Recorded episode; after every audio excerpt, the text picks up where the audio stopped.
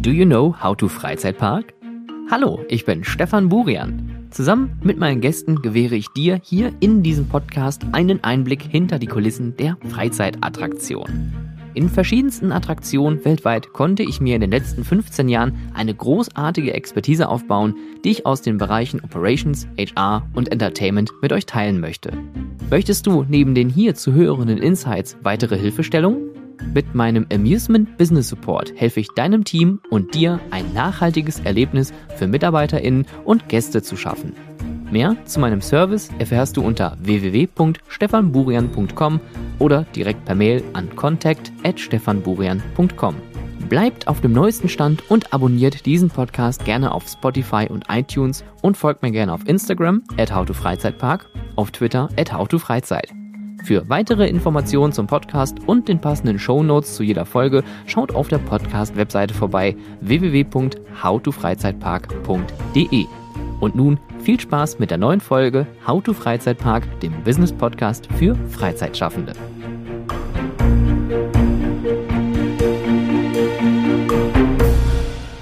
very unusual for my podcast is uh, having uh, not German speaking people as guests, but uh, sometimes uh, uh, we need to reach out to other countries because uh, there are so many different stories and uh, people to introduce. And today uh, I have the pleasure to speak with somebody who has a, uh, very historical attraction. And uh, I think all of the coaster nerds outside and also all the operators know it. It's Blackpool Pleasure Beach. And I'm happy to have you here, Amanda Thompson. Hi. Hi, Stefan. Um, Amanda, just for the people who don't know who you are, please introduce yourself. Hi, I am Amanda Thompson, OBE, CEO, and Managing Director of Blackpool Pleasure Beach. All right. So, for how long have you been there right now? I've been in this position since 2004. Two th- oh, so that's quite a long time. Yes, qu- a long time now, yeah. It's uh, quite. It, next year you have your uh, twentieth anniversary. Oh, so I do. but I'm not sure I'll celebrate it because it's a family business and that would mean I'd be celebrating my father dying, so I won't be doing that. Okay, fair enough. So it, it's a family business. Uh, For how long is the park in your uh, family? My great grandfather built the park in 1896. He studied marketing in New York. And then he decided when he was there, he went one day to Coney Island and saw what was happening Okay. in Coney Island. And he bought a ride, brought it back to England. And then he sort of originally he thought he was going to go up the east coast and maybe start the park in Brighton, or then he went further, further north, Scarborough, and then he came across because um, at the time it was the Industrial Revolution, cotton was being made, everything was happening in the northwest of England. Yeah. The train lines were going in, so he developed Blackpool Pleasure Beach in Blackpool because the trains went there, Ah. and it was a simple story, and it's a, quite a cool story actually. So um, that's how everything began with the park in 1896. And that's also, I believe, the story of Blackpool, right? Because Blackpool is a very traditional city with lots of leisure activities. Yeah, the tower was built just before us, and um, so Blackpool Tower is a, a little bit older, but a tiny bit older. Just a tiny bit. Just a tiny bit older than the Pleasure Beach. But what was exciting about Blackpool is it was created as a holiday destination and also a little bit of a spa town for people coming from the cotton mills. And it wasn't just the people that worked at the cotton mills, it was also the people that owned the cotton mills. Yeah. So it was a very exclusive resort, and also it was a resort that sort of transcended all types of all types of people from all types of um, all walks of life, and so that was something that was very different. And um, Blackpool was certainly an exciting place to be in those days. In fact, you really, when you look at all our old pictures of what was happening in the town then, it was very much you dressed in your Sunday best and you went out and you promenaded up and down the promenade and then you went to the pleasure beach or you went down a pier or you went up Blackpool Tower or we of course have the very famous Tower Ballroom in Blackpool. Yes. And so if you like ballroom dancing, people would do ballroom dancing. So there was there is something in Blackpool for everyone. Yeah. And of course, the pleasure beach. of course. and uh, what my experience was uh, when I was uh, working in Alton Towers, I nearly spent every second or third weekend in Blackpool because I enjoyed the atmosphere and enjoy the, the the historical part of that. You have Yeah. like when you're walking about the the main street, you have this the seaside, and you can really imagine how was it back then. But of course, there's been some changes, some well social things that happened. But right now, Blackpool is getting up again on the. Uh, I think I think on the game. Blackpool is due for a, a lot of rejuvenation and Yeah. a, a, a rebirth. and I think the great thing about Blackpool is we've always had a core, um, a core amount of people that really love the resort. Yeah. And through generations, people bring their kids back. So I always say there's a little bit of Blackpool in everyone that comes, well, everybody in the UK, because if you haven't been there, you've certainly heard of it. And really a lot of people pre preempt it and say they're not going to enjoy it not going to like it. But you know i challenge people once they've been to say that they mm-hmm. don't like it. Yes we don't always have the best weather and yes it can be windy it can be rainy and it can be very cold but it does as you say have amazing atmosphere Yeah, exactly. It's it's like those those places like when you when you see like how was it back then in in the days, some kind of nostalgia Mm. hanging around, especially in your park when you have all the wooden roller coasters, the the very rare and old ones. Yes. And uh, but the park is also changing. So especially when you look back at Valhalla, Yeah. which has recently opened, refurbished. So Yeah. how is that for you having this old park coming up into the uh, I new think, century? I think what's really exciting about our park is it evolves constantly. And I think it's important that all parks evolve and everybody nobody wants to go back to something that's the same all the time. Yeah. And I think what's exciting about Pleasure Beach is we have a very good mix of old and a very good mix of new.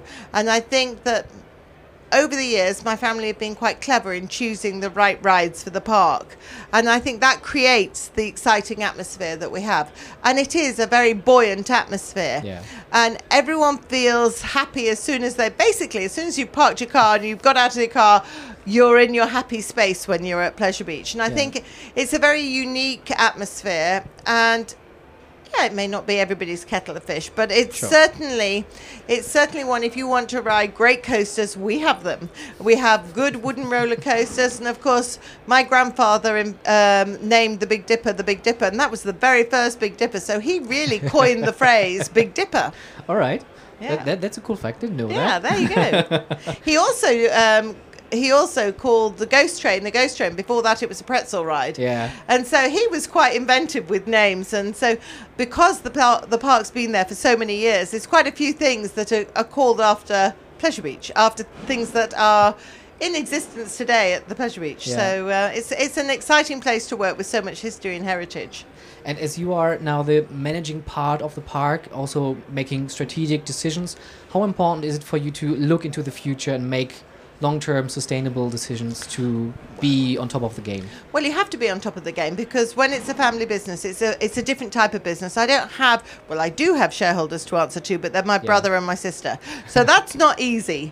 And sometimes I think maybe it's better if you work in the corporate world because it's not always easy working Yeah. with the family. But you know, I think really what's good is we all know what the history of the park is. We all know what my grandfather would have done, what my father would have done, and so it's exciting to know what we do, what we decide to do and build for the future is really, I think, a gut instinct. and I think yeah. that we have that gut instinct. It's built in us, and um, and I think it's exciting to work like that because clearly we plan. We don't just say it's gut instinct. We clearly plan everything very carefully. Yeah. And I think one of the one of the differences has been um, building hotels because it took us a long time to get to that point where we could build hotels. Really? And we don't get funding from the government or anything like that for Yeah. our parks. And um, everything that we do, we reinvest back into the parks, be it a new ride or a hotel. I certainly believe that hotels are a great way forward because it lengthens people's stay there. And um, I think, really truthfully, it's um, it's exciting to know that um, what we do at the park is what people want, Yeah. and that's what we do. Yeah, making people happy. Mm. Yeah. and when you uh, look back, um, when you are trying to transform and bring new, fresh ideas into the park, and some old rides have to leave, is it always like a heartbreak for you? It's not a heartbreak for me, no, because I know that what I want to do will bring a memory for somebody new coming to the park. Yeah. It's very heartbreaking for those die-hard fans of the Pleasure Beach. Sure. Because they get really mad at me. I Oh, get no. lots of hate mail and they get really cross. But, you know, that that sort of wears away when they see what we're putting in and then they, they like what we put in. And Yeah. yeah, you don't. You can't always choose somebody's favourite ride to go in when it's when you've taken away something that was part of their growing up, and Sure. um, and their life. The, but kids form memories about things that happen to them during their holidays or on a day out, and they don't want that to change. Yeah. But I think it's important that they change, and truthfully, amusement parks have to change to stay alive. Sure. And that's something that's really important for every so-called nerd to take on board because it's it's really there is at Pleasure Beach. You know, we've got a tiny space there. Yeah. It's only 42 acres, and that's not not a big space to work with. So, in order sometimes, in order to bring in the new, I have to take out some of the old. Yeah. So that's just how it works. But what was the the biggest uh, takeaway? The attraction when it was brought down? Where was the crowd most upset? oh gosh, it's uh, it, it It's To be fair, it happens every time we take anything Ah, out. right, They- okay. it is an equal amount of upset. It's just a different group of fans. okay. It's it's everyone gets upset because they they. I think they take ownership of, of it because they've got so many happy memories of it. Yeah. And that's what it is. And it's just, I'm not taking away their memory. I'm Yeah. just taking away that so they can't relive it again and again and again. and I'm giving them a new memory. So I hopefully they see that at the end of the day. Yeah, sounds like a fair deal. I hope so. I hope But so. what that was what what you mentioned is that you uh, have uh, really um, uh, limited space, and well, my first uh, time when I went to Blackpool was I don't know 2014, 15, uh, quite a long time ago, and my first thought was, wow, that's a little bit like Phantasialand. You Yeah. have that limitation, you have your borders, and they are done, they are cemented for a lifetime. You can't Yeah. really go outside, so you have to be creative. Yeah. So what what is it to make you think creative? I think, well, you can ask Robert the same thing because he's very creative. Yeah.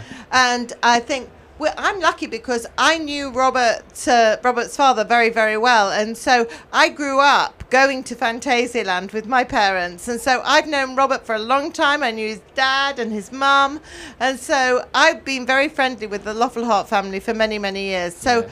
I think it's quite nice to be, in a way, compared with Phantasialand because we do both have limited space, but Robert has done a superb job of creating his stamp on his park. I mean, wow. Yeah. He has really, really changed the way people look at Phantasialand and and visit it. He's I, I mean, hats off to him. What a great job he's done. Fantastic. and, and he's getting backlash as well. If you just see or, or look back when they uh, cancelled all the annual passes and didn't bring them back in the game. Mm. Well, that was a thing, but it makes sense at the end of the day. If you have limited space and limited capacity, Mm. of course you want to have the fans inside, but also you want to have the full payers inside and families. I think what's really difficult is is understanding your market. Yeah. And when you've got such a limited space, when things like COVID came along, Yeah. really we all had to cancel our annual passes because that was something that we just couldn't run with because it just didn't make sense. We wouldn't have parks today if we had to keep them going. And so I think it's very hard for people to understand the actual business behind the business that we're throwing at people. Yeah. And you know, really, they shouldn't have, they shouldn't know the intricacies of it.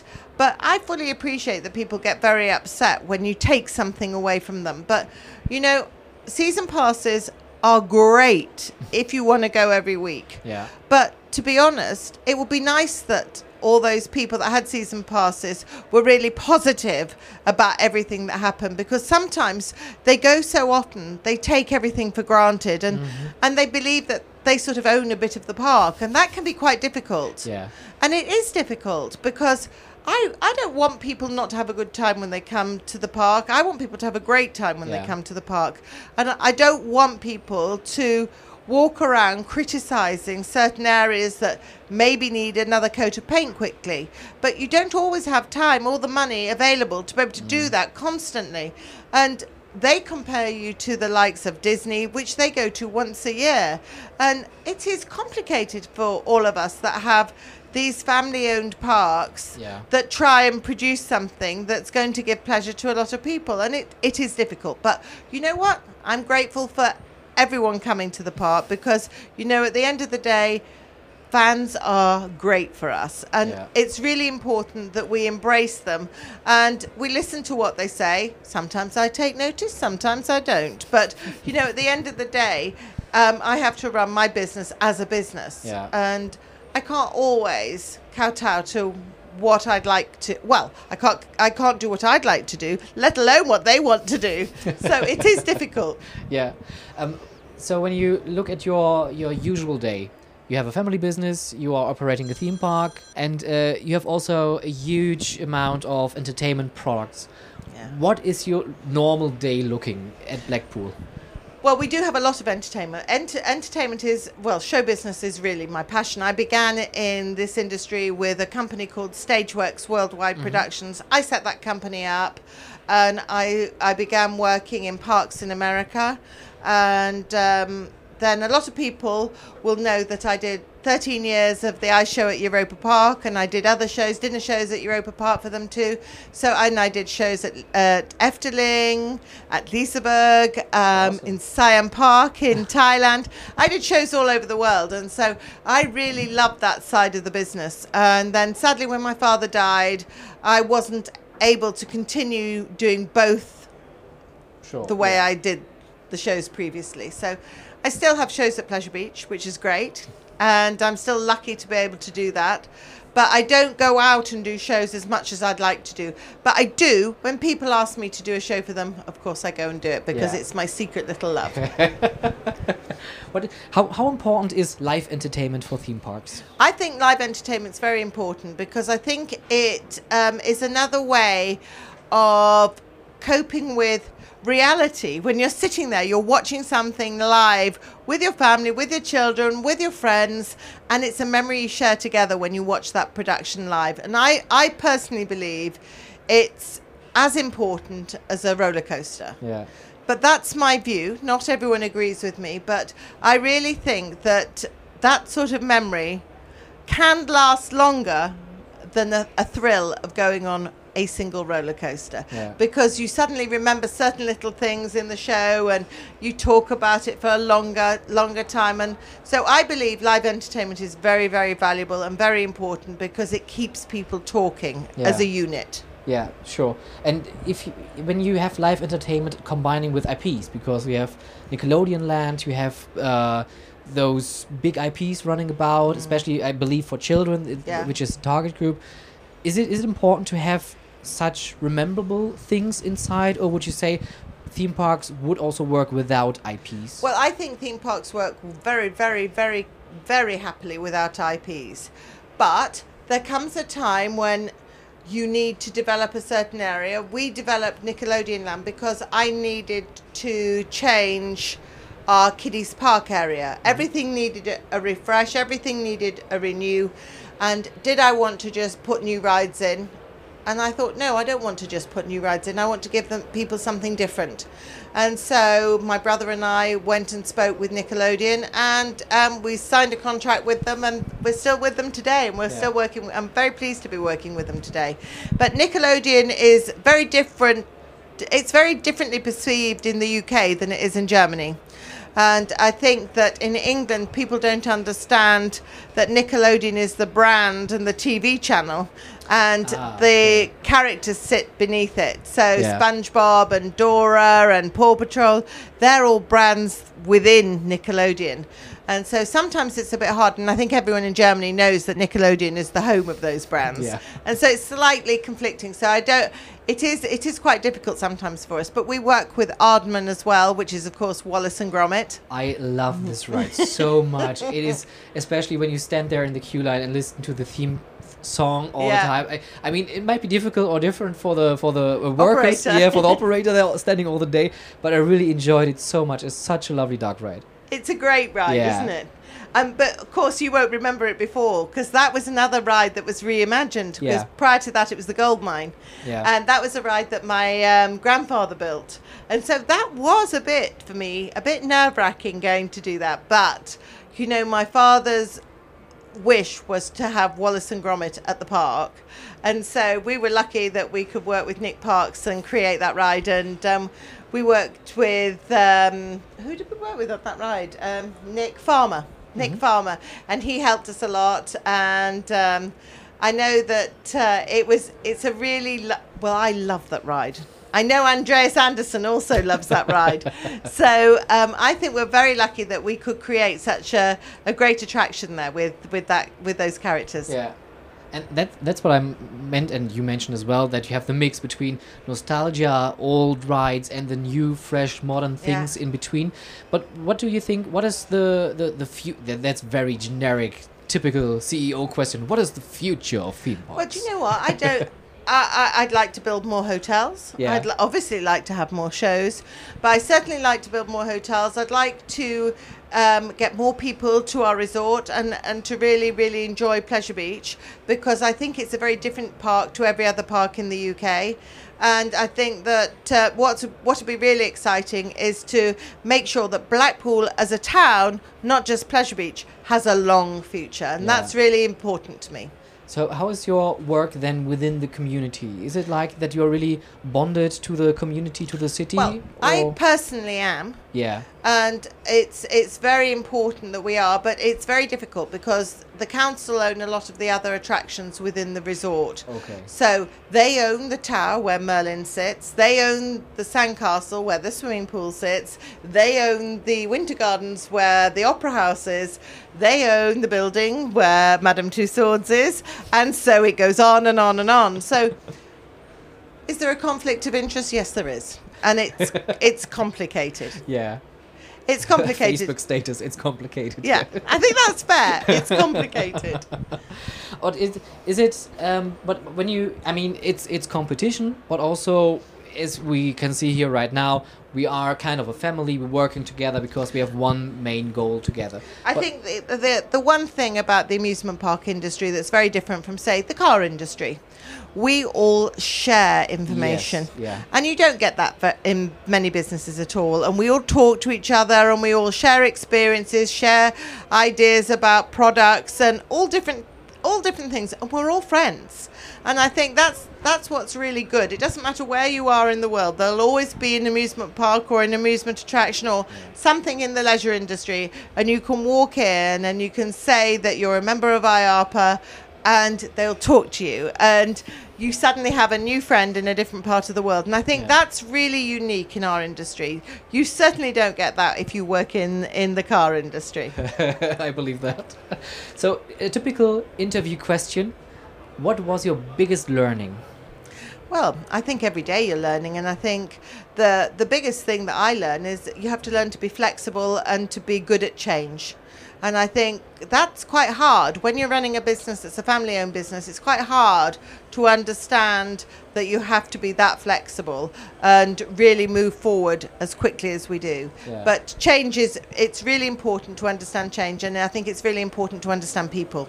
So, in uh, in between my listeners, there are many uh, park operators in Germany, uh, mostly, of course, family owned.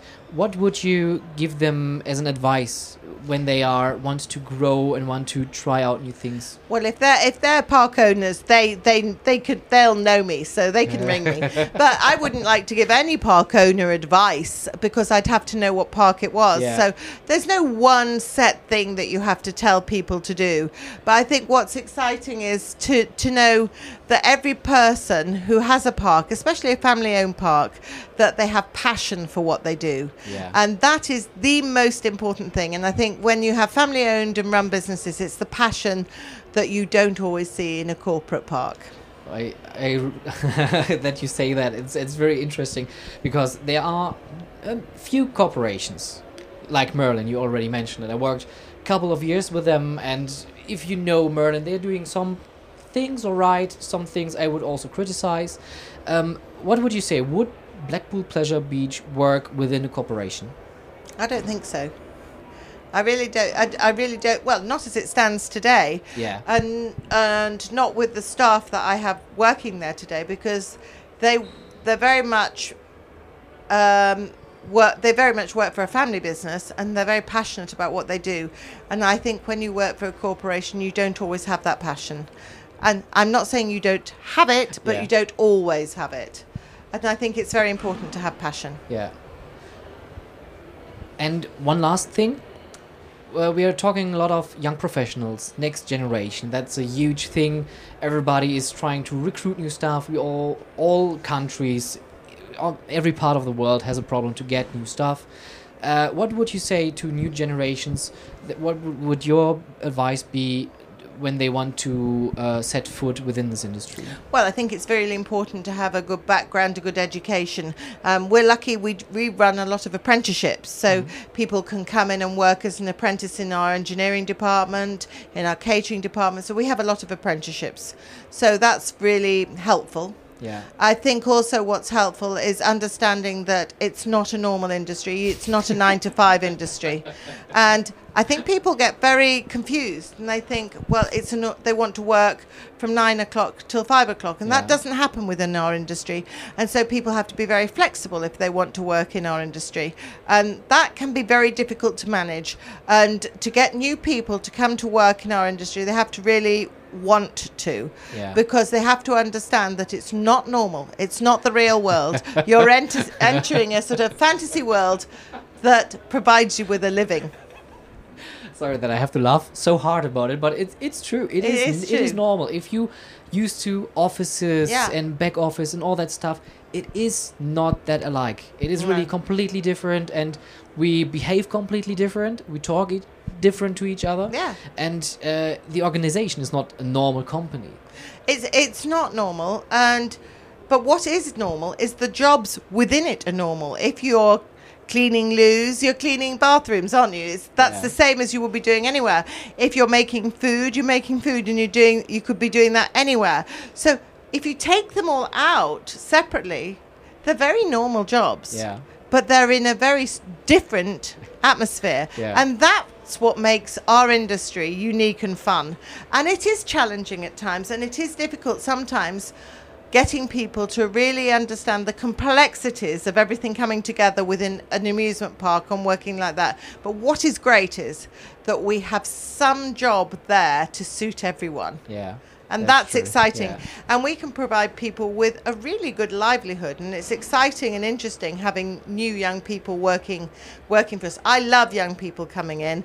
I like I I'm particularly upset from Brexit because I used to have a lot Mm-hmm. of people coming from all over Europe coming to work for me. Yeah. And I really loved that. I really liked having people from different countries and experience everyone experiencing different ways of life and cultures. And it was really added to everything Yeah. and that's sort of been taken away from us without our our help. Well, we certainly didn't want it. Yeah, and I could, can really uh, say if, if you want to have an experience about what is it to be living in the UK, the West Midlands is the best part. I, I think I really spent uh, I, I lived in uh, near uh, Stoke on Trent, Oh, which yes. is which is maybe not you, you know the the best place, but it's it's authentic. The people are very nice, and uh, you can also reach like Blackpool, Manchester, it's- Liverpool. It's all around you. Everything's very easy to get Yeah. to. It's Yeah. a small country. It's a little island. you have to remember that. England's a little island. Well, Yeah. Great Britain's a little island. yeah. And um, it is full of really great places to go. Lots of nook, nooks and crannies to investigate in England. Well, Great Britain. Yeah. So uh, I'm glad you had a good time there. yeah, I really enjoyed it, and I sometimes I really miss it to be honest, because the the the people getting around and and the sh- socializing, it's not comparable with Germany. And also when you look at attractions wise. In Germany, you can't really be creative as you people in the UK are, you, like, especially in London, trying new things out, mm-hmm. trying new kinds of concepts. And when you go back to Germany, it's like, "Well, I don't know it what it is, so I go won't go there. It's it's difficult. Well, it is difficult, but I think we all overcome things in different ways. And I think that's what's exciting about our industry and our business. I'm glad you had a good time. Yeah, I, I really had. And Amanda, if you uh, would change one thing in this industry, what would it be? The weather. me, it will be the weather because it will be nice to have at least 300 days of lovely weather. It doesn't have to be boiling hot, but just lovely weather. I can cope with 65 raining days, uh, 60, uh, 306, uh, 60 days of rainy days. I can cope with that, but too many is too much. we get too many. it's it you know it, it's stereotypical when you say that that's a lot of rainy days in the UK but there are I was really surprised about that it's not a not a, not a rumor or stereotype really I had like a week of a summer Yeah, And it's bad. that- yeah It's really bad, but you sort of get used to it. And, and you do. The, the worst thing is, though, when you have an amusement park, people expect to go on a nice day, a sunny day, and they want to plan. And Yeah. unfortunately, you can't plan, and you can't plan and make great budgets work for you because you could have a weather uh, a summer like we've just had in England and that's been dreadful dreary dreary weather. Oh. June was fabulous and then the rain started in July and it's still raining today. I don't think it's stopped but um, we're all still there we're all still going and we're still open. Yeah, we can. That, that's the only thing we can't control, really. That that's a Yeah. good point. We can do marketing, we can do I don't know refurbishments, new rides, but it doesn't matter if you have bad weather. yeah bad weather's not good none of us like bad weather Yeah, or too hot, like this year. no you don't want too hot you don't want it's a The bit sweet spot. We need the yeah, sweet we, spot. we have a Goldilocks syndrome, I call it. too wet, too rainy, too windy. It's like it, it's, it's we don't want anything too extreme. Yeah. Amanda, thank you so much a for pleasure. your time. And of course, if you haven't heard about Blackpool Pleasure Beach, I dare you go to the UK, visit it. It's one of the most exciting parks we have in Europe. Amanda, thank you so much. Thank you, Stefan. Thank you. Schlussbremse. Ab in die Station. Bügel auf. Das war's. Liebe Freizeitschaffende, diese Fahrt ist nun vorbei. Der Ausgang befindet sich auf der rechten Seite. Vergisst nicht auf dem Weg nach draußen eure Taschen mitzunehmen und diesen Podcast auf iTunes und Spotify sowohl zu bewerten als auch zu abonnieren. Wenn ihr Anmerkungen, Feedback und Themenwünsche habt, dann schreibt mir doch gerne über Instagram at howtofreizeitpark, über Twitter at howtofreizeit oder direkt per Mail an contact at stefanburian.com. Aktuelle Informationen und Shownotes zum Podcast findet ihr auf www.howtofreizeitpark.de. Wenn ich dich neugierig gemacht habe und du das Potenzial deiner Freizeitattraktion für MitarbeiterInnen und Gäste nutzen möchtest, unterstütze ich dich gerne mit meiner Expertise. Mehr zu meinen Dienstleistungen findest du unter www.stefanburian.com und vereinbare direkt einen Termin per Mail unter contact@stefanburian.com. Vielen Dank fürs Zuhören, habt eine hervorragende Woche und bis bald.